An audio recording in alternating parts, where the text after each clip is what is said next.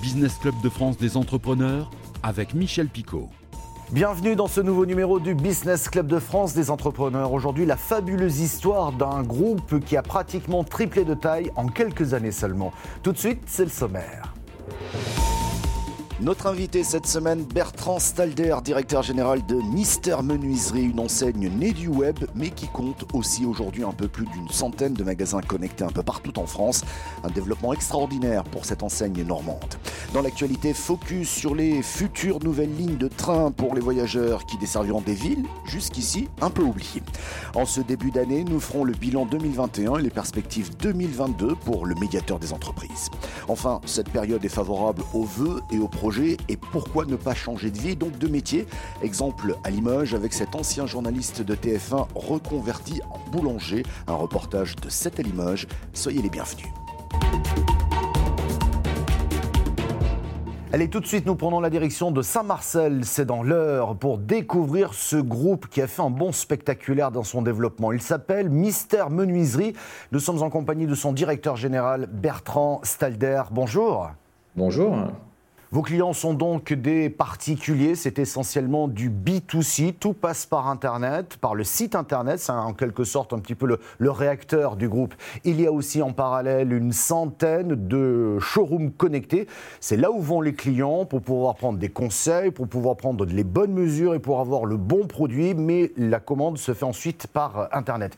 Ce groupe a été créé en 2010 par Emin Alcala, mais qui est-il Emin Alcala Emin Alaka est donc le fondateur du groupe qui initialement s'appelait Label Habitation euh, et il a commencé par euh, le développement de sites e-commerce. Alors c'est euh, un jeune ingénieur en provenance de Turquie qui a fini ses études en France et qui, qui, a souhaité donc développer une activité en France après avoir travaillé un petit peu dans, chez Peugeot. et à partir de là, il a d'abord commencé, oui, par ses sites spécialisés. Donc, c'était vraiment une orientation e-commerce pure sur des sites spécialisés, les motorisations, les radiateurs, les poêles à bois. Euh, voilà, on avait des sites euh, sur chacune de ces activités. Et à partir de 2016, il a innové avec cette euh, nouvelle enseigne, Mister Menuiserie. Et c'est pour ça que le groupe est devenu Mister Menuiserie, parce qu'aujourd'hui, c'est l'essentiel de notre, de notre activité. D'abord, en le lançant comme un site e-commerce spécialisé, donc qui ne vendait que par Internet. Puis, à partir de 2017, il a testé l'ouverture de ses showrooms connectés. Il a vu que l'association de ce digital et de ce physique était une belle réussite. Et c'est à partir de là où le réseau a explosé en termes de, en termes de taille. Mister Menuiserie est avant tout le numéro un du portail motorisé en France. Euh, voilà, loin, devant tout le monde.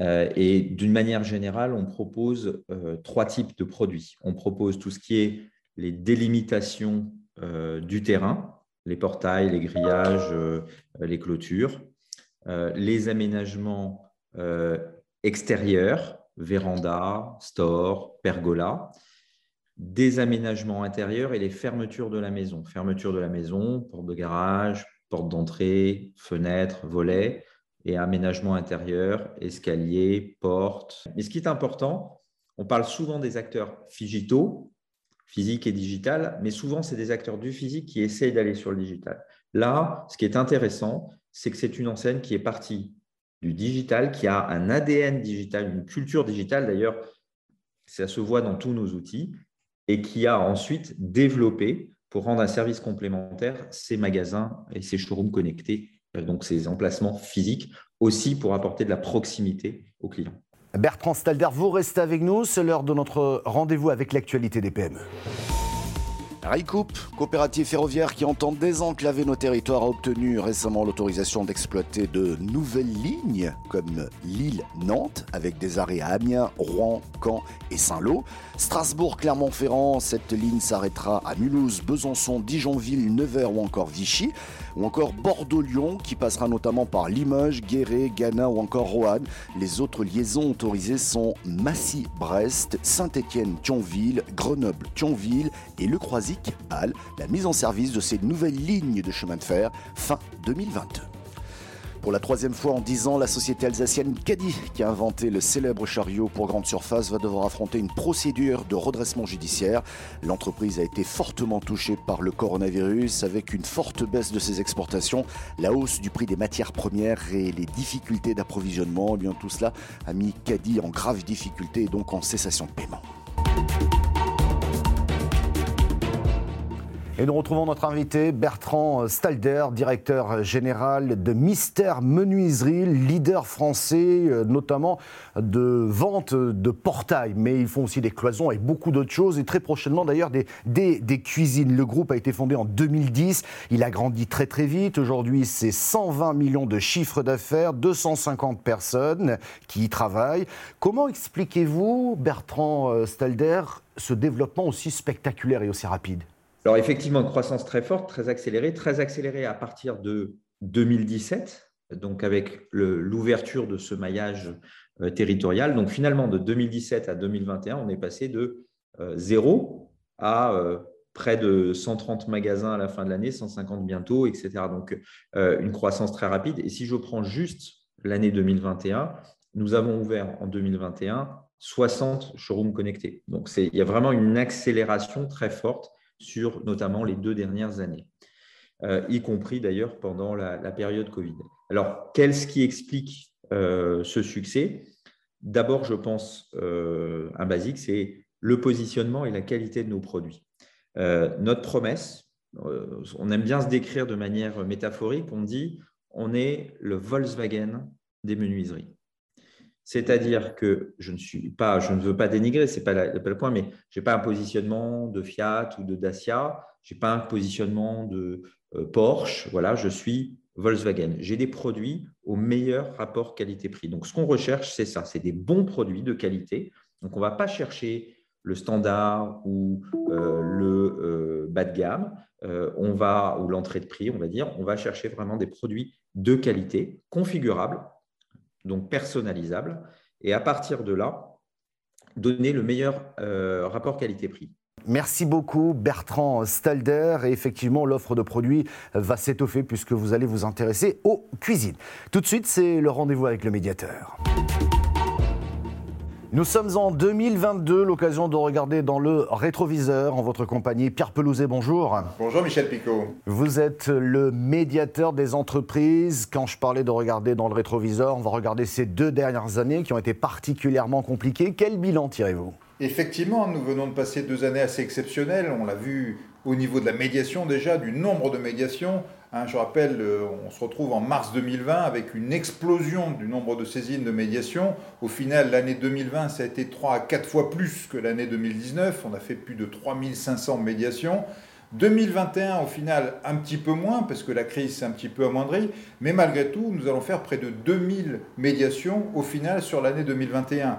Pourquoi? Parce qu'au-delà des sujets de crise que nous avons traités en 2020 et qui se sont retrouvés pour certains en 2021, retard de paiement, rupture de contrat, difficultés entre les, entreprises, notamment les commerces et les bailleurs, nous avons eu en 2021 des sujets de reprise. Je pense notamment bah, à la flambée des prix des matières premières, à la pénurie de certains d'entre eux, aux composants électroniques, et tout ça a créé de nouvelles tensions sur lesquelles nous avons dû nous investir progressivement et qui a créé un certain nombre de médiations. Donc vous voyez, 2021 a aussi été une grosse année en termes de médiation. Alors, de nombreux outils spécifiques ont été mis en place pour aider les entreprises durant cette période un peu complexe. Aujourd'hui, il y a d'autres complexités, comme la hausse du coût des matières premières. Est-ce que ces outils spécifiques vont continuer à être là pour aider justement ces entrepreneurs? Oui, nous avons dû déployer de nouveaux outils, au-delà de la médiation traditionnelle, des outils de filière, faire travailler ensemble les acteurs de filière. Je prends par exemple le BTP hein, dans, la période difficile de la flambée des matières premières. On a mis ensemble tous les acteurs du BTP, à la demande de, Bruno Le Maire et d'Alain Griset, pour les faire travailler sur comment travailler mieux, quelles bonnes pratiques, identifier les acteurs qui ne jouaient pas le jeu, et ça, ça a été aussi quelque chose de permanent sur l'ensemble de la période. On a mis en place des comités de crise pour faire remonter les noms des acteurs structurants qui n'auraient pas eu des manières de procéder solidaires. Et ça, on a pu les appeler, les faire bouger. Ça a été vrai par le, comité de crise des délais de paiement. Ça a été vrai à nouveau sur le comité de crise du BTP. Et on va probablement réutiliser cet outil chaque fois que nécessaire pour identifier ces acteurs structurants qui ne joueraient pas le jeu. Pierre Pelouzet, dernière question. On va regarder cette année 2022. Est-ce qu'on peut imaginer un retour progressif à la normale, notamment sur la question des coûts des matières premières, mais aussi sur l'ensemble de l'économie? C'est évidemment difficile à dire. Tout ça est lié aussi à la situation sanitaire et à la reprise et la force de la reprise au niveau mondial. Ce qui est important en tout cas, c'est d'en tirer les leçons c'est d'en tirer les leçons en termes de responsabilité. C'est pour ça qu'évidemment, nous, on des outils d'achat responsable. On a notre fameux parcours national des achats responsables. J'ai remis euh, un peu avant la fin de l'année un rapport à Olivia Grégoire sur ce sujet qui nous soutient énormément pour pousser toutes les entreprises à agir différemment, à acheter différemment, à regarder les conséquences de leurs achats. Euh, sur les matières premières, si on se met à, se dire on a un prix fixe, on ne veut pas en bouger et quels que soient les problèmes de mes fournisseurs, c'est leur problème. Si en plus on s'amuse à mettre des pénalités de retard alors qu'il bah, y a une crise mondiale, bah, là on n'est plus dans l'achat responsable. Alors qu'en revanche, si on pousse des actions de solidarité intelligentes, travailler mieux ensemble, se parler, trouver des solutions, bah, là on arrive à passer les crises tous ensemble de manière moins difficile. Donc vous voyez, je ne sais pas de quoi l'avenir sera fait, mais je sais que plus on sera solidaire, plus on sera responsable, mieux on passera et plus on redeviendra un, pays avec une extrême dynamique et des entreprises en forte croissance. Merci beaucoup Pierre Pelouzet pour toutes ces précisions. Tout de suite, c'est Éco-Région. Et si vous changiez de vie Difficile, me direz-vous. Et pourtant, c'est ce qu'a fait Sylvain Renard. Il était journaliste reporter d'images. Il était un petit peu fatigué par le rythme imposé. Il ne trouvait pas vraiment de sens, dit-il, à son métier. Il a donc changé radicalement de vie pour devenir boulanger. Mais comment passer de la télévision à la boulangerie? Un reportage de cette Limoges. Eh c'est tout simplement une, recherche de sens. C'est-à-dire que dans mon précédent métier, je trouvais plus de, de satisfaction suffisante pour me lever le matin et, et aller travailler avec plaisir au travail.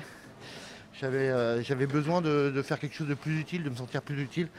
Et c'est vrai que bah, après 12 ans de travail à TF1, avoir sillonné euh, le Limousin, j'avais besoin de, retrouver quelque chose de plus concret. Et donc j'ai fait le choix euh, de, partir de TF1. Ça a été un choix difficile, mais je regrette rien. Ça fait 3 ans maintenant. Et c'est la meilleure chose qui me soit arrivée. Lors de mon précédent métier de journaliste, j'ai pas mal fait de reportages avec, euh, chez les boulangers hein, pour Jean-Pierre Pernaud, il adorait ça. Et moi aussi, ça tombait bien. Et euh, je trouvais ça, j'ai toujours trouvé ça assez magique en fait. On a juste un petit peu d'eau, de la farine, du levain ou de la levure, et puis un peu de sel, et on a des produits qui, sont vraiment extraordinaires. Il y en a qui sont dans le four en ce moment. Et, euh, puis surtout, c'est très concret, quoi. C'est-à-dire qu'on se lève le matin. Moi, je me lève le matin maintenant, et ma pensée, c'est de faire du bon pain pour les gens, quoi. Et bien nourrir mes concitoyens, et ça, c'est ça donne du sens à la vie. Vous pouvez retrouver cette émission en replay vidéo sur le site de votre télévision locale ou sur celui de l'émission. Nous sommes également disponibles en podcast audio. Merci de votre fidélité et à la semaine prochaine.